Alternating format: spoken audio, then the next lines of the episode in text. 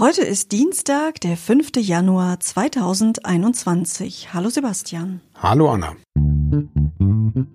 Was geschah heute, vor einem Jahr, vor 10, 50 oder 100 Jahren? Was geschah vor Jahr und Tag?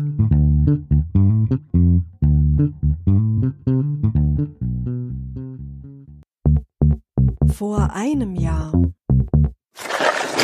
In Beverly Hills im Hilton Hotel fand genau heute vor einem Jahr die Verleihung der Golden Globes statt. Tom Hanks wurde mit dem Cecil B. DeMille Award für sein Lebenswerk ausgezeichnet. Ellen DeGeneres erhielt den Carol Burnett Award. Und eine Nachricht vom gleichen Tag. Die iranische Regierung kündigt an, sich nach der Tötung des Kommandeurs Qasem Soleimani nicht mehr an das Atomabkommen von 2015 halten zu wollen und künftig unbegrenzt Uran anzureichern. Vor zehn Jahren.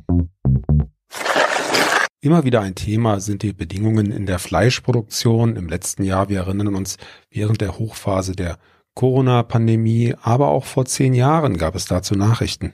So ist es. Heute, vor zehn Jahren, wurde bekannt, dass durch Dioxin verseuchtes Futterfett eines schleswig-holsteinischen Unternehmens im November und Dezember 2010 bis zu 150.000 Tonnen Tierfutter kontaminiert worden waren.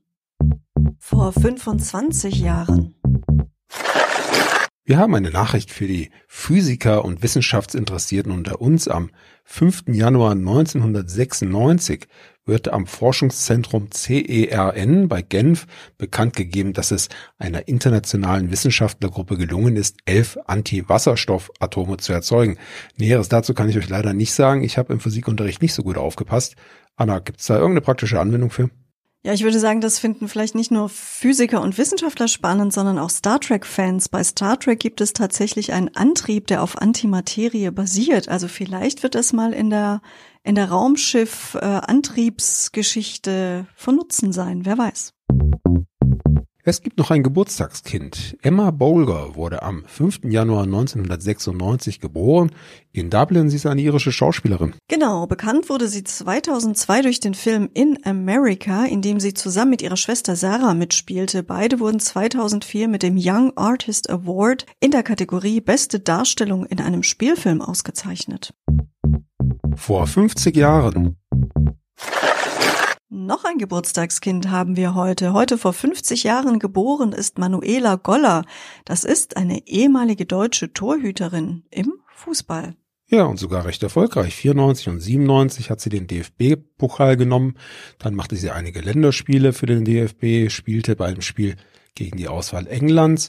Insgesamt 45 Spiele. Und äh, ja, nachdem sie dann die Fußball-Europameisterschaft 1995 mit ihrer Mannschaft gewonnen hatte, wurde sie noch mit dem silbernen Lorbeerblatt ausgezeichnet. Herzlichen Glückwunsch. Vor 75 Jahren. Eine ganze Menge Geburtstage am 5. Januar.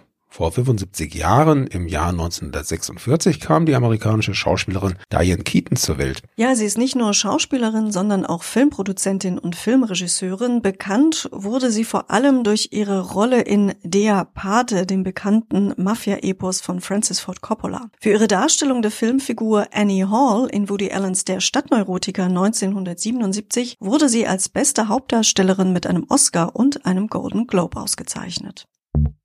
Vor 100 Jahren. Ja, und wir entlassen euch auch nicht in den Tag ohne ein letztes Geburtstagskind. Vor 100 Jahren, am 5. Januar 1921, wurde der Schweizer Schriftsteller, Dramatiker und Maler Friedrich Dürrenmatt geboren.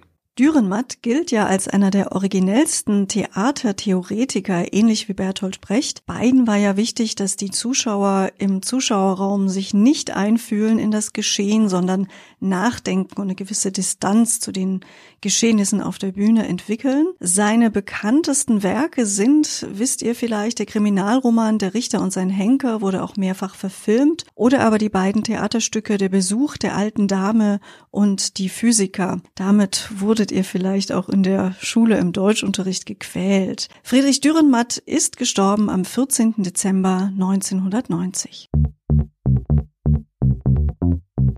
Ja, ich habe da noch einige Erinnerungen an die Schulzeit und das ein oder andere Werk tatsächlich im Unterricht gelesen. Allzu sehr gequält habe ich mich allerdings nicht gefühlt und ich glaube, du auch nicht.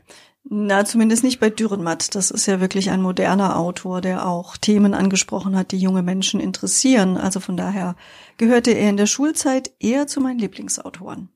Wunderbar. Das freut mich zu hören. Wir freuen uns, wenn ihr morgen wieder einschaltet zur nächsten Folge von Vor Jahr und Tag. Tschüss, sagen Anna und Sebastian. Der Podcast vor Jahr und Tag erscheint täglich neu. Produktion tonbildschau.de Dr. Anna Kugli und Sebastian Seibel GBR. Mit uns können Sie sich hören und sehen lassen.